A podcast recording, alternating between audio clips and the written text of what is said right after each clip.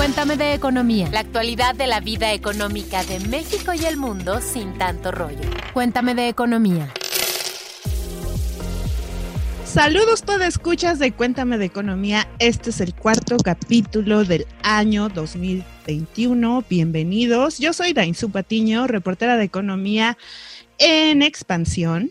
Para el episodio de hoy les preparamos una guía fiscal para este 2021 que pues ya lleva unos días que acaba de comenzar. Recuerden que por una menor actividad económica y menos ingresos por exportación de petróleo que se espera para este 2021, las autoridades fiscales se pondrán bien truchas para la recaudación de impuestos. Entonces, Quédense porque les va a servir esta guía fiscal que les preparamos. Para darles detalles en materia fiscal para este año, me acompaña Pepe Ávila, super reportero de la Mesa de Economía en Expansión. Hola Pepe, ¿cómo estás? Hola, ¿puedes escuchar sola de Insu? Me da mucho gusto saludarlos. ¿Qué dijeron? ¿Ya nos libramos de Pepe Ávila? Pues no.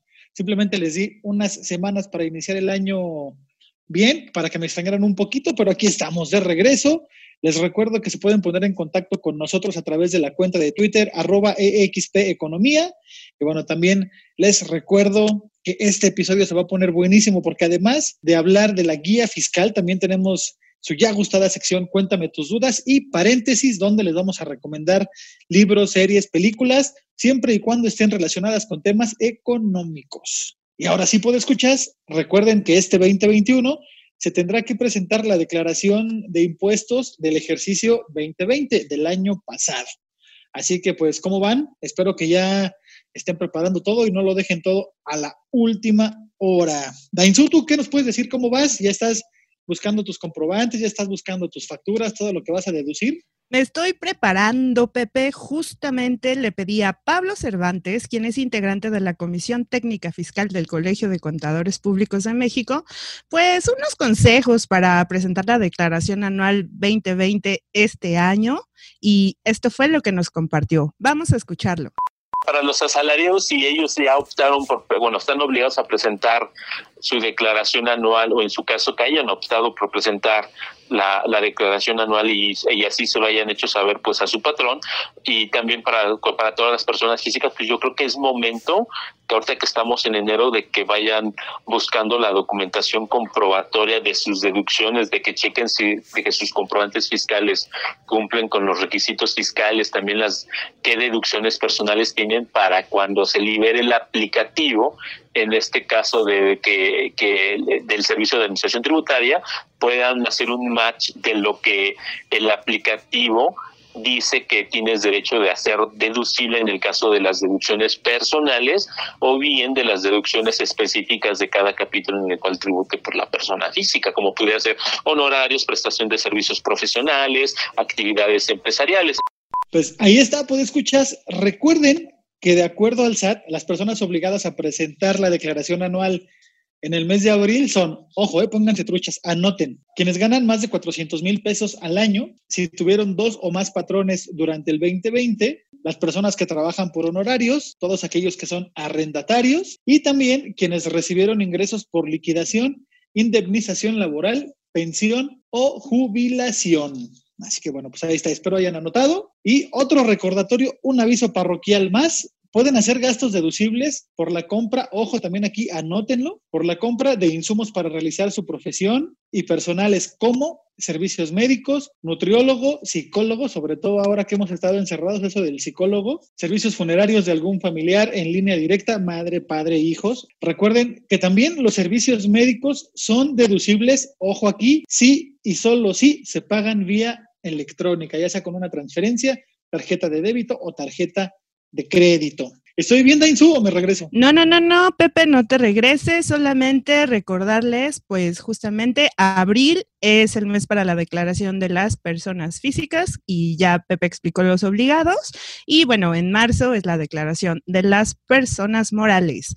Eh, solo pues de agregar, Pepe, que es importante presentar la declaración en tiempo. Eh, la fecha límite regularmente es el 30 de abril. El SADA 1 ha hecho algún anuncio de si podría haber alguna modificación o extensión para de fecha para la entrega de la declaración anual, Pero ya saben, en expansión estaremos al pendiente para mantenerlos informados.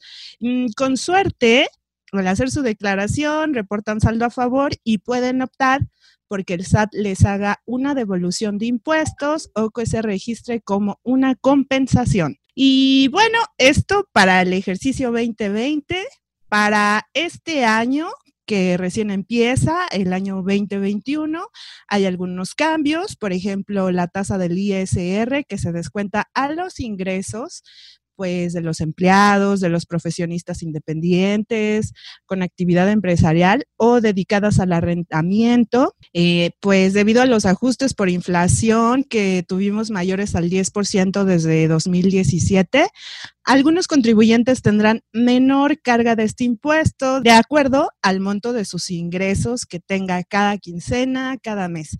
Vamos a escuchar el ejemplo que nos explicó Pablo Cervantes, del Colegio de Contadores Públicos de México. Y en estos casos se va a ver como si el, el ISR que venían pagando de un año a otro disminuyera, pero es un efecto de la propia actualización de la tabla. Pues una persona que gana, no sé, supongamos que en el caso que tú me dices, 5 mil pesos, de lo que le habían estado reteniendo usualmente, eh, le van a retener casi 7 pesos menos de impuestos o la renta mes con mes. La retención que le hace el patrón, en vez, supongamos que le están reteniendo 90 pesos, ahorita le van a retener ya 83 pesos. En el caso de que si gana 10 mil pesos la persona, pues a lo mejor aquí se va, va a tener una eh, un, eh, un, incremento mayor en la disminución por el mismo efecto de la aplicación de la tasa de 79 pesos aproximadamente y obviamente conforme vaya subiendo el nivel pues también se va a ver reflejado pues los beneficios, en este caso 50 mil pesos, pues a lo mejor van a ser casi 490 pesos de beneficio, no beneficio, sino de disminución del ISR que le vienen este, reteniendo pues a estas personas. Recuerden, pues escuchas que si quieren echarle un ojito a la tabla completa de esta cuota que va por ingresos, la pueden encontrar en el DOF, no me refiero a la chela que bebe Homero Simpson, sino al diario oficial de la Federación del 11 de enero o en www.expansión.mx, donde siempre encontrarán la información de primera mano. Aquí nada más eh, en el buscador pongan las palabras ISR 2021 y lo van a encontrar de inmediato. Bueno, pues antes de seguir con esto de los impuestos y lo que vamos a pagar ahora en abril, ¿qué les parece si hacemos un paréntesis? Paréntesis. Series, documentales, libros, películas, música, videos, exposiciones, foros y mucho más, pero siempre de economía. Los Millonarios de la Guerra es el nuevo trabajo de investigación de la periodista Penny Ley Ramírez, quien tras ocho años de investigación devela el camino de 400 millones de dólares que salieron de México dónde acabaron y quiénes se beneficiaron bajo pretexto del proceso que los políticos de México han llamado la guerra contra el crimen. Este trabajo muestra quiénes son los beneficiarios de los millones de pesos del erario público que se invierten en el país para combatir al crimen a través del caso de Genaro García Luna, quien fue secretario de Seguridad Pública en el sexenio de Felipe Calderón y quien fuera detenido en Estados Unidos el 10 de diciembre de 2019 acusado de colaborar con el cártel de Sinaloa. Es un texto de no ficción para entender parte de cómo se mueve el dinero público destinado a la seguridad de los mexicanos. La primera edición de este libro fue lanzada por Grijalbo en diciembre de 2020 y pueden encontrarlo en librerías. Está en versión PDF e impreso.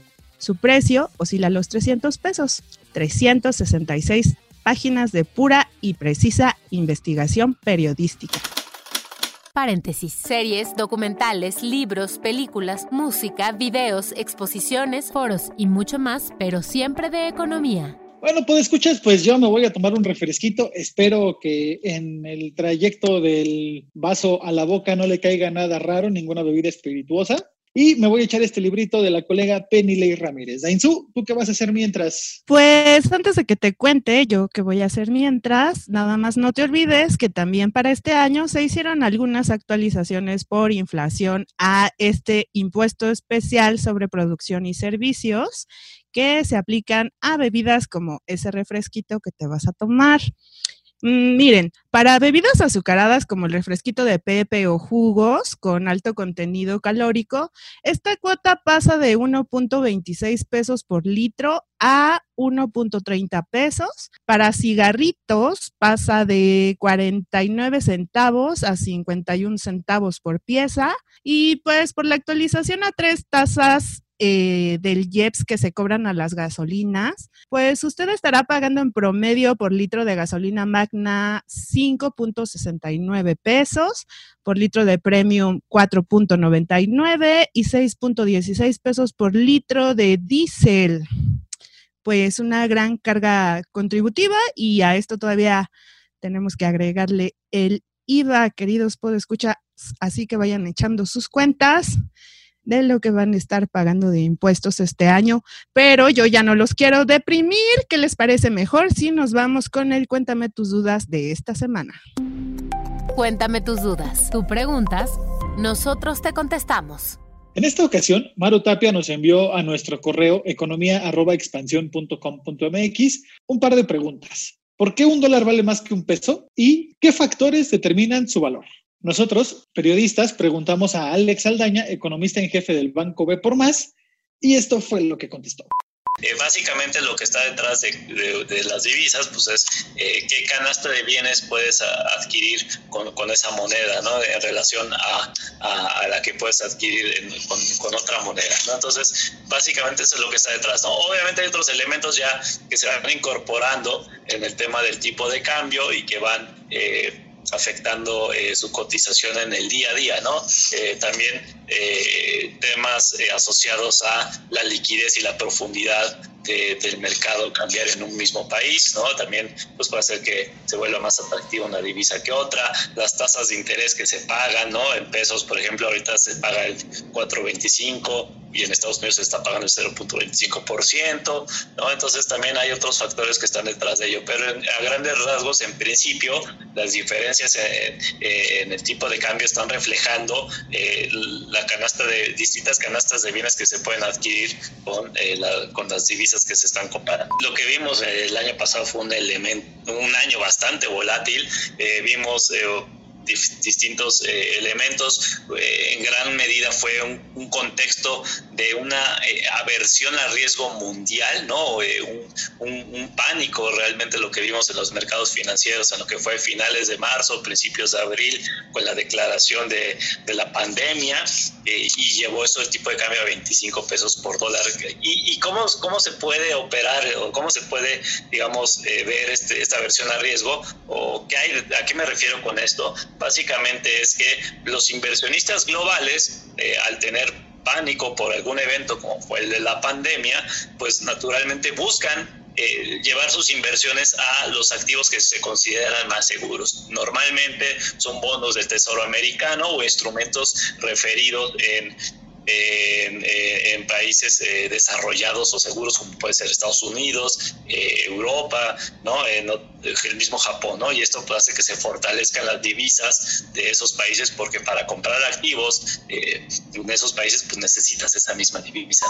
Pues muchas gracias a Alex Saldaña que nos ayudó con el Cuéntame tus dudas de este cuarto episodio del año de Cuéntame de Economía. ¡Eh! Pues escuchas, no olviden seguirnos en redes sociales en arroba EXP Economía. Mi cuenta personal, si tienen alguna duda, sugerencia, queja, es arroba con Z y con P al final. Pepe, amigos, vayan preparando su declaración de impuestos y pues obviamente no olviden lavarse las manos. Pepe. Pues ahí está, es una lástima, este programa se acabó. Les agradezco infinito su preferencia una semana más. Nos escuchamos próximamente con otro tema interesantísimo, seguramente como todo lo que les preparamos en Cuéntame de Economía. Me despido no sin antes recordarles, sean felices, toman agua, mediten y por favor no se enojen. Mándenos sus dudas, por cierto, con el hashtag Cuéntame tus dudas y pues a ser felices, que a eso venimos a este mundo.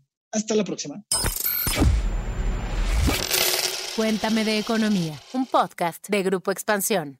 Hello, it is Ryan, and I was on a flight the other day playing one of my favorite social spin slot games on chumbacasino.com. I looked over the person sitting next to me, and you know what they were doing? They were also playing Chumba Casino. Coincidence? I think not. Everybody's loving having fun with it. Chumba Casino's home to hundreds of casino style games that you can play for free anytime, anywhere, even at 30,000 feet. So sign up now at chumbacasino.com to claim your free welcome bonus. That's chumbacasino.com and live the Chumba life. No purchase necessary. VGW, void, were prohibited by law. See terms and conditions 18 plus. Ever catch yourself eating the same flavorless dinner three days in a row? Dreaming of something better? Well, HelloFresh is your guilt free dream come true, baby. It's me, Kiki Palmer. Let's wake up those taste buds with hot, juicy pecan crusted chicken or garlic butter shrimp scampi. Mm. Hello Fresh. Stop dreaming of all the delicious possibilities and dig in at HelloFresh.com. Let's get this dinner party started.